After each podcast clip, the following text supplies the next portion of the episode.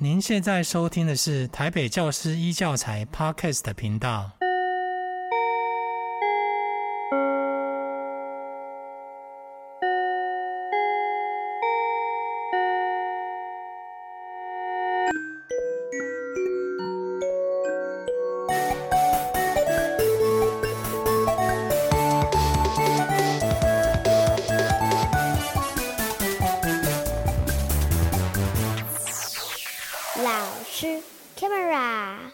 收听老师开麦啦！我是志平，在今天的节目当中邀请到的是淘喜特殊教育工作室的创办人，同时呢也是天赋就是你的超能力的作者曲志矿 Freddy 老师。老师您好，主持人好，各位听众朋友大家好。好，今天呢主要来跟大家分享，在我们的生活当中可能会有一些青少年哦。甚至我们自己可能就是青少年啊，也曾经经历过的青少年的事情。但呃，不管是什么样的年纪，我觉得我们都要常常的面对自己的心哦，让自己处于一个舒适的状态。那简单的先来介绍今天的来宾，嗯、呃，曲志光老师呢，他是国立台北教育大学特殊教育学系的学士。那大部分的时间呢，都在从事亲子教育教职的工作啊，帮助非常非常多的人找到自己的天赋，然后帮助他们可能在过去呃有一些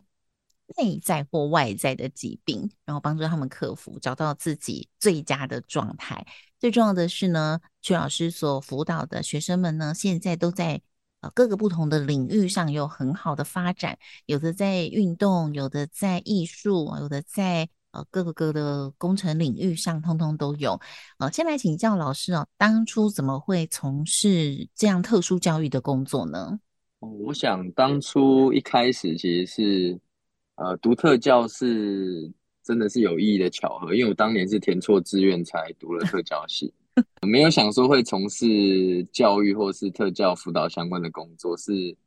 很因缘机会下读了这个专业。那发现对人人的工作很感兴趣，所以读完之后就从事这样的一个专业的辅导工作了。那你本来填的志愿是什么？本来希望的志愿？我应该会念的应该是商管类类群的科系吧。然后，而且我觉得是呃，生涯的探索很重要，因为对自己。要有足够的了解，我觉得才能做出比较好的选择。虽然不小心填错了志愿，但是哦，好像后来也是因为这样爱上了心理学，然后只要跟心理学有关的课程，你都选修了。所以这个会不会也是老师您的天分呢？应该算是我的特质吧。从小其实就是比较算是高敏感的人，对人啊、对情绪啊这些的觉察能力，应该都是比较好的。那我觉得读特殊教育对从事。加上从事辅导相关的工作，我觉得是蛮需要对人有一定程度的敏感度，我觉得帮助是比较大的。人在第一个转折期，应该就是所谓的青少年。那老师也透过他的观察，从十二岁开始，一直真正进入到青春期，为什么这段时间会有一个很大的变化哦？所以也请老师跟大家分享，那从儿童到青少年，大部分会看到的身心变化有哪些呢？呃，我觉得很明显的就是我们常讲的那个登短郎嘛，哈，就是转大人的过程。其实，在身体上面一定会有很多很明显的不一样。我讲最简单的就是，呃，我们所谓的第二性征会出现嘛，男生跟女生都有呃不一样的一些发展。那当然说身高抽高或是声音改变，哦，这些男生很常见的一些状况。那加上我觉得，因为身体的变化。我们讲的那个荷尔蒙的分泌也会改变，嗯、所以呃，很多人会觉得说青少年好像特别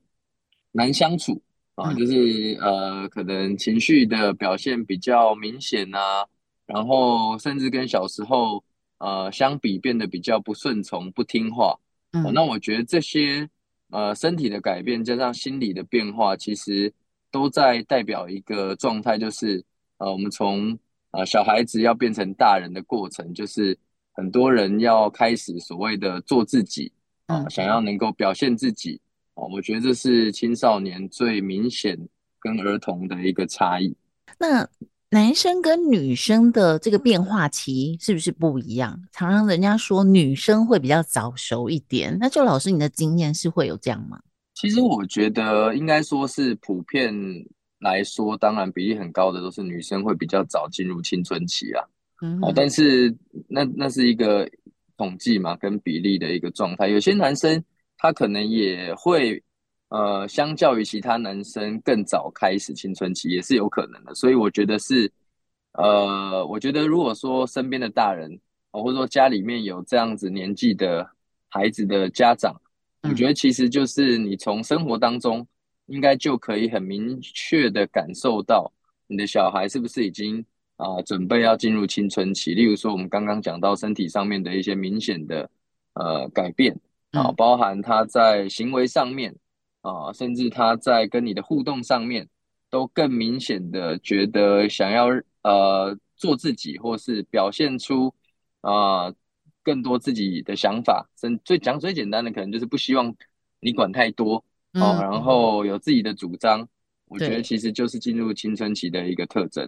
对，所以其实父母可能要在小朋友在大概四年级或五六年级就要开始做准备了。有这种所谓的青少年状况的时候，才开始说啊，他现在进入叛逆期呀、什么的。反而小孩一听到叛逆期这个名名词、形容词，就会更叛逆。所以其实这段时间，家长是不是可以调整，不要再讲这个叛逆期，可以换一些，比如说被了解期啦，或者是有没有一些什么更适合的说法？因为第一个，我觉得每个人本来就是独立的个体嘛，嗯，哦，所以在呃成长的过程当中，我觉得如果爸爸妈妈感受到孩子已经越来越有自己的主张跟想法，嗯，我觉得比较中性的说法就是，就是说他现在其实是在更清楚知道自己的想法，而且甚至能够更主动的把自己的想法说出来的一个过程。嗯，我觉得并不是说。叫做叛逆了哈，所谓的叛逆就是不服从嘛，或者是不顺服。但是其实如果每个人都是独立的个体的话，呃，我觉得那个服从的本身，我觉得可能就是一个 一开始就预设需要被调整的假假设。对，所以并不是说小孩在叛逆，我觉得只是他以前没有这么有主见，这么有想法，或者说他的想法还没有形成啊，或者说他还没有办法很明确的把自己的想法说出来，只是现在。变得比较成熟了，他已经可以把这些想法呃整理的比较好，甚至能够去表达。对，我一直也觉得哦，叛逆期这个名词，大家要开始慢慢就是开始删除啦。当然，这个就要靠我们来推广，嗯、因为我们小时候就常被这样讲哦，所以一听到叛逆期就觉得我哪有叛逆呀、啊？我就只是说出我的 想法，然后就被冠上这个罪名，就觉得很难受哦。所以我也希望家长真的可以多。呃，了解小孩，跟他沟通，不要他有自己的想法就就说他是叛逆期。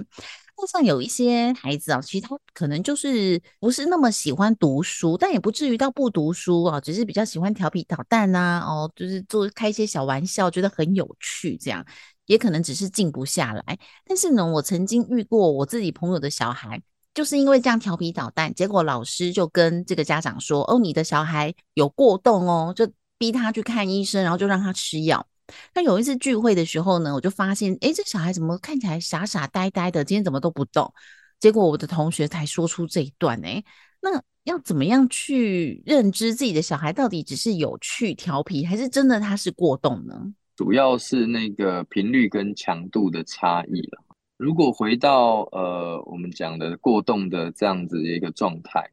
啊。基本上，我们可以用比较简单易懂的方式去判断，就是说这个小孩到底他是不愿意静下来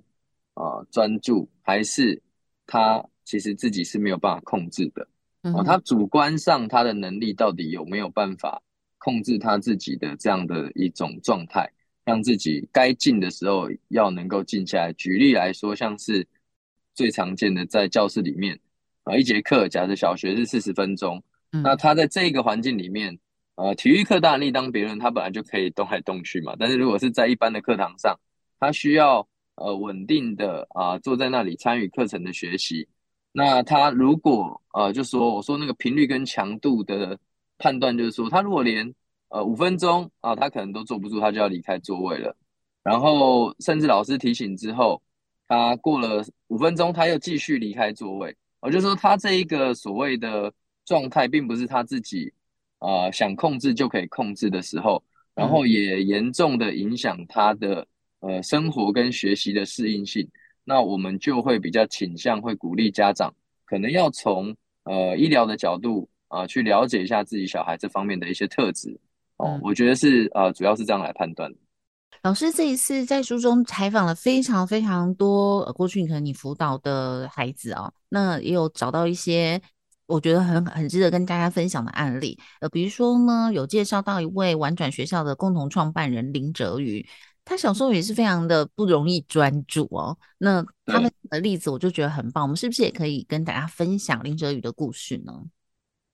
其实泽宇他从小学的时候，他的过动的特质就非常明显，嗯，所以他在小学的时候被呃老师也是希望家长带他去看医生嘛，他最后其实也有开药给他吃，嗯，那泽宇其实吃了一个礼拜，他就自己就停药了，因为他小学读的是美术班，嗯，那他说他吃了药之后，其实就没有灵感创作了，所以他就自己就把药就停了，但是所以他的过动。其实，在小学还是表现得非常明显，所以在环境里面常常会出现问题，然后跟老师有很多的冲突。那这样的状态其实一直没有缓解。那我觉得也是蛮常见的，因为在小学阶段，我觉得孩子对自己的特质的认识还不这么完整，而且也没有好的策略去帮助自己去控制自己的行为的时候，本来就很容易会引起环境的啊、呃、干扰。那哲宇其实很幸运啊，他到国中的时候遇到一个很了解他的导师，导师知道他有过动的特质之后呢，就在教室后面放了几张的桌椅，然后就跟林哲宇说，如果你坐不住了，没关系，你就自己找一张椅子去坐下来，往后到教室的后面随便找一张椅子坐下来。那每一张座位呢，都代表不同的学习的的科目。那林哲宇就是。在教室一节课就在教室里面来不停的换座位坐，对，不停的换座位。然后当他注意力不集中，他就换另外一个座位。那过了一个多月之后，林哲宇就跟他的导师说：“那我可不可以不要换座位？我就在我的位置上。呃，如果我没有办法专心听课，我就看其他科目的呃呃书本啊，或者是参考书。那最后其实林哲宇就是因为老师给他这样的弹性，他慢慢的去。”找到自己专注的策略，然后可以比较有效的学习跟参与课堂。但我觉得这个是这个老师非常有智慧，也是林哲宇，我觉得他这一生很重要的贵人。所以哲宇后来其实读书读的也不错啊，他考上台大社工系，然后我觉得在整个发展上其实是是蛮好的。对，我觉得策略是非常重要的。对，所以其实我觉得要遇到这样贵人老师，还是是有机会的。那。但也也不容易哦。我觉得在这本书当中，呃，曲老师写了一句话，我很想跟大家分享：过动就是注意力缺陷过动，不是一种疾病，而是一种状态。我是哲宇自己这么认为啦。他说，过动不是一种疾病，而是一种状态。所以这个要把这个观念推广给大家。很多时候，尤其是家长都会觉得我的小孩生病了，但我们是不是也可以跟大家分享，如果真的遇到孩子这样的时候，父母该怎么做呢？在访谈泽宇的时候很有共鸣，是因为我自己从小也是过动的特质嘛，嗯哼，哦，所以在这种状态下，我我认为很关键的家长要做的事情，应该是怎么样引导这个小孩去更理解自己的特质，因为过动，呃，对我来说，他不是说不能专注啦，其实过动的人通常很容易在同一个时间点上专注在很多不同的地方。对，这这个这样听起来有点有点奇妙，但是你想你想象一下，就是说，呃，古时候那些猎人啊，在森林里面的猎人，他他一定需要具备这种能力，就是在同一个时间专注在很多不同的面向，因为在森林里面，他如果没有这个能力，他很容易就遇到危险，很容易就被野兽吃掉嘛。嗯，哦，所以这样这个特质其实是我觉得是人类呃早期人类很重要的一种机制。但是因为现代的生活里面，你说在课堂，所谓传统课堂的学习，它就是很单一注意力的一种环境嘛。那对于这样特质的人来说，其实就会呃比较困难。所以其实呃我在书里面也特别提到，呃当小孩了解自己有这样的特质之后，怎么样认识自己之后，再发展出适合自己的专注的策略，也可以帮助自己在学习跟生活上有很好的呃发展啊。就像我，就像哲宇。啊，包含呃，我觉得在呃书里面还有提到，像谢志谋谢老师，其实我们都是一样有注意力缺陷过动特质的人。嗯。我现在发现哦，这个过动跟只是好动，跟他的专注力，很多地方是要靠家长跟老师细细去分析跟了解、观察他到底是属于哪一种。啊，以前呢，长辈都会说嘛，啊，这个不乖，一直动就该尬西级了呀，就是一直叫他出去 哦，等等的，就是会有一些比较过去的做法，他们也会觉得以前我们你们我也是这样教你的哦，不过现在真的是不一样了，所以如果老师或家长真的发现孩子与众不同的话，就可以按照这一次呃徐志光老师的天赋就是你的超能力，来看看怎么样帮助自己的孩子，或许呢就真的可以发现他。的天赋在哪里哦？另外一种跟过动不太不不一样的，就是他不太讲话，很安静。嗯，所以家长就会觉得说，哎，你在学校都不讲话，然后老师怀疑他就他是不是自闭呢？可是明明他在家话又很多啊，哦，那一出去见人就会害羞，在家里就很吵闹。其实我觉得还蛮正常的，小孩不是都这样吗？可是有一些小孩是都不讲话哦。家长就会怀疑，那我的孩子是有自闭症吗？所以这个部分要怎么观察呢？回到主持人的问题啊，就是说，如果是以自闭症这样特质来来判断的话，其实我们可以呃跟家长分享两个关注点。第一个关注，其实自闭症并不是说都不能呃说话了哈。其实自闭其实在讲的第一个判断的标准是说，呃，他在沟通上面会不会有障碍？哦，那当然，说话是一种最常见沟通的一种形式嘛。哦，所以很多人会觉得说，哎，那自闭症的小孩，他其实在说话上，我们常见的那种状态就是啊，他可能从来在外面都不讲话，或者是说他真的没有办法哦，或不擅长用口语沟通哦。所以回到自闭症的判断，我觉得第一点叫做沟通上面的障碍。哦，那有些有些人会说，那。举比较常见的，之前台北市长柯文哲也说他有雅斯伯格症嘛，嗯，哦，那雅斯伯格症其实在呃自闭症的诊断里面，其实我们都统称叫做自闭症了哈。嗯，那其实柯 P 应该很会说话，大家不会怀疑，就是他很很可以讲嘛。但是自闭症的诊断叫做沟通的障碍，就是说很会说话，是不是就没有障碍呢？其实也不一定，因为说话有没有呃切合时机啊，或是说话。有没有是比较适当的表达哦？那这个其实也会是自闭症判断的一个标准。有些自闭症特质的小孩，他很可以说，但是他可以说说个不停，但是并没有办法说在点上，他就是一直讲他自己想讲的哦。这个也是沟通上的一种障碍。那另外一个判断的标准，其实是自闭症特质，其实里面会存在着一种所谓的固着性，就是很固固固定。哦，固定的行为模式、固定的兴趣爱好，甚至固定的生活习惯。那这个固定呢，其实对一般人来说有点超乎常理的固定。哦，举例来说，像我书里面有访谈到那个苏仲泰，呃，苏仲泰，对，苏仲泰，他就是可以一个多月都吃水饺啊。嗯，哦，你说这种这么这么固定的生活习惯，那对对一般人来说可能是很难理解的。哦，但是对于自闭症特质人来说，这样是一种最舒服的方式。举例来说，像那个呃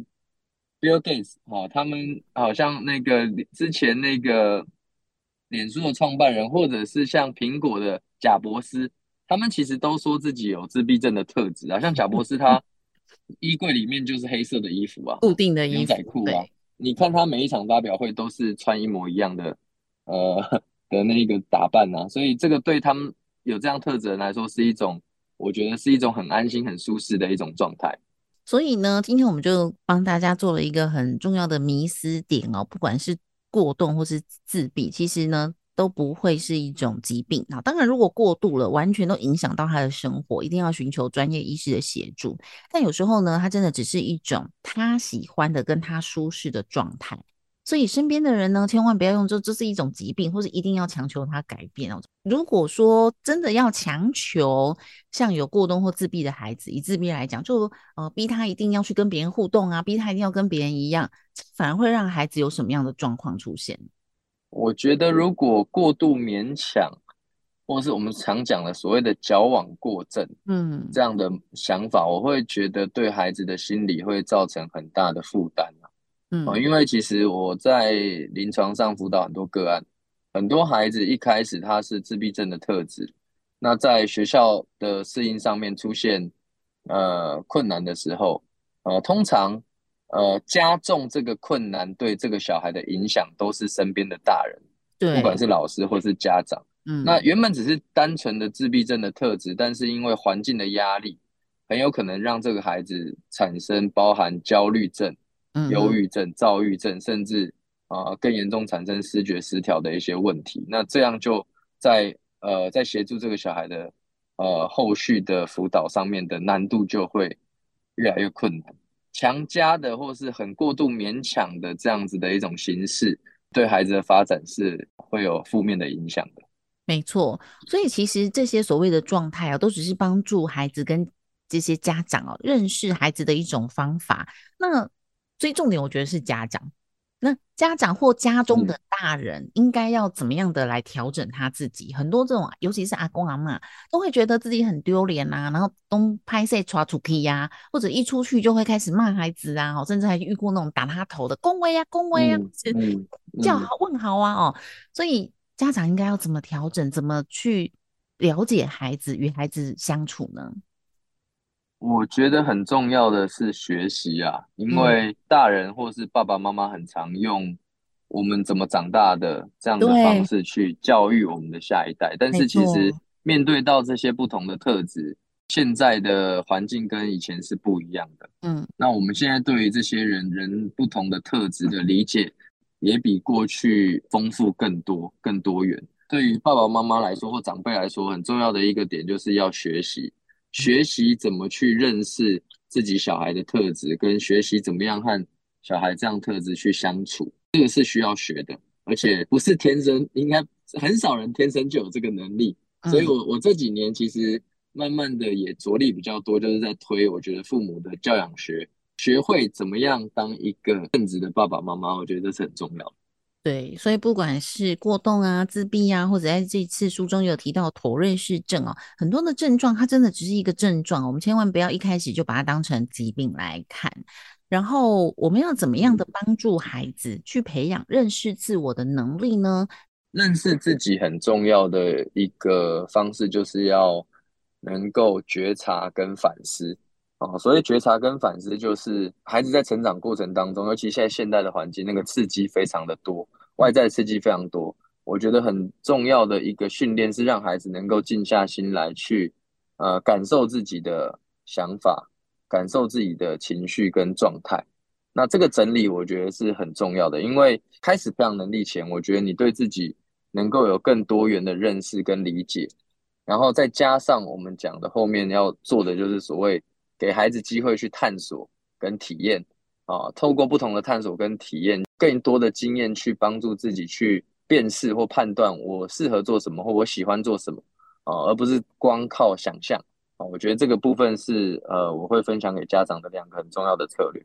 那我自己觉得多多肯定与认同，因为其实小孩子如果也发现自己可能跟周遭的同学不太一样的时候，有时候也会受到。同学的嘲讽，甚至是霸凌，那我觉得孩子会如果又不说，嗯、然后呢，在学校受到这样的对待，回到家又有家人也是这样对待，一样否定他，那其实我觉得这样在孩子的成长过程当中，就会是一个呃很很大的伤害哦。那这些伤害可能会一直陪伴他们到大学，甚至到就业都会有影响。呃，比如说，嗯，我也遇过一些学生，他们已经到了社会了，都。位居高职了，可是就很害怕拿着麦克风讲话，甚至很怕讲错话，所以每次一定要讲话之前，嗯、他们就会焦虑、恐慌，甚至要吃药。这个都是在他们小时候可能讲话的时候，就被别人嘲笑啊、攻击啊，没有得到肯定哦，都有可能会阴影。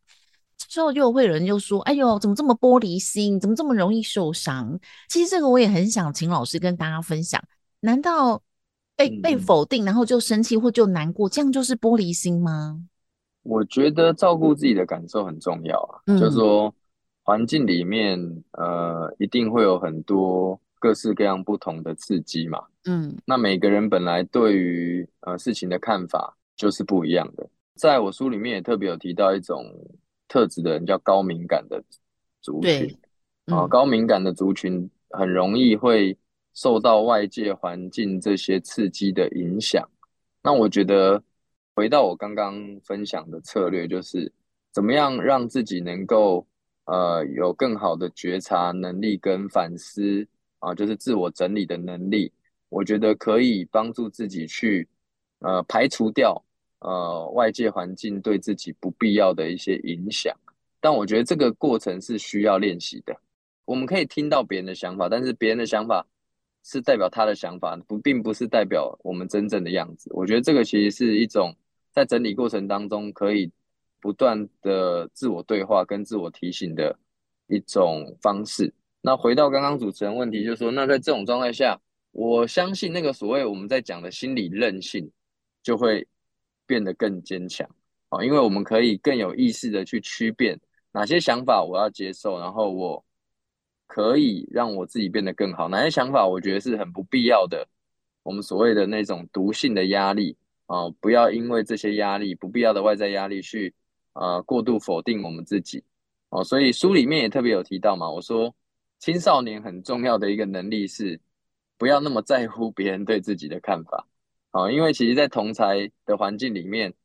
很多的孩子心理压力的产生是因为。同才对自己的评价，好，那这个评价是不是都是客观？是不是都是中性？有一些并不是呃值得参考的，那我们就要有智慧的去把它排除掉。不是，如果有时候他太过度，就是说没有拿捏好，嗯、不在乎别人的做法，反而形成了一种任性，对别人旁人造成一种伤害。所以我觉得大家都真的要学习，就是说你怎么去。呃，拿捏、调整自己的心态，调整自己的做法。那呃，其他的人呢？我们要对别人多做一种尊重，就尊重别人的想法，尊重别人的行为，而不是一觉得不是这样啊，别人都都这样，你怎么跟别人不一样，就开始批评，或是硬要他人做改变。所以也就是说，任何人真的都要学习耶。但我觉得真的好难哦。很难难，因为自我的概念，我书中有写，我说那是一个不断变动的历程，我们每个人每个时刻都在改变啊。嗯嗯，所以老师也说，一个特质是好还是不好，很多时候有很多环境上的考量，大家都要调整。嗯、所以每个人都有自己的超能力，就是你都要调整，超乎你现在的能力啦，是这种超能力的意思，是吗？对，发挥自己特质最优势的那一面，然后因为。特质就像刚刚主持人讲到嘛，特质它有一体两面啊，就是它有优势，但也有可能会带来一些负面的影响。所以我在书里面就特别强调说，我们要发展适合自己的策略，去把优势啊，把正面的影响放大，然后把负面的影响降低。那这个其实是就是超能力展现的这种状态。那最后请教老师，当初什么样的因缘际会会推出这本书呢？因为我自己本身有过动的特质嘛，我自己的工作里面也会遇到非常多有过动特质、自闭特质，或者是呃像学习上比较困难的呃个案。因为这辅导这些个案，我很常会需要跟家长一起工作，那我就发现，哎，其实这些家长他们身上也或多或少有这样的特质。我这样回顾的过程当中，我就发现，其实他们都有找到适合自己的策略，而且在他的领域里面非常的呃突出，或者是有很好的表现啊、呃。我就很想要听听看这些家长啊，这些所谓的拥有这些特质的人，他们是怎么样长大，怎么样去把自己特质的正面影响放大，然后去把负面的影响降低。那我希望能够提供青少年一些参考跟一些方法。那同时也让身边的大人更了解这一群还在长大的小孩，所以这是一本很适合亲子一起来学习共读的书籍啊。如果你在成长的过程中，你现在也很迷惘迷惑啊，就觉得自己做的跟别人看待你的不一样，不知道自己该怎么办，或者是呢，身为家长的你啊，觉得你的孩子。现在好像也需要你的帮助，但你不知道该怎么样的来协助他。那曲老师写的这一本《天赋就是你的超能力》，写出了很多他在工作上的经验，以及呢，也采访了很多有这些状态的人，但他们现在在自己的职场上都非常有成就的分享哦。那别人的经验就是我们最好的精神食粮。再一次的谢谢曲老师今天在节目中分享你的新书，谢谢。谢谢，感谢大家收听老师开麦啦！看完书或者是听完今天的节目，有任何想要跟曲老师说的话，或者是你有一些亲职教育的提问，都欢迎可以在本集节目底下留言哦。那喜欢我们的节目，记得订阅，然后也把我们的节目分享给您身边的朋友，让这么好的教育理念可以分享给大家。感谢大家，我们下次见喽，拜拜。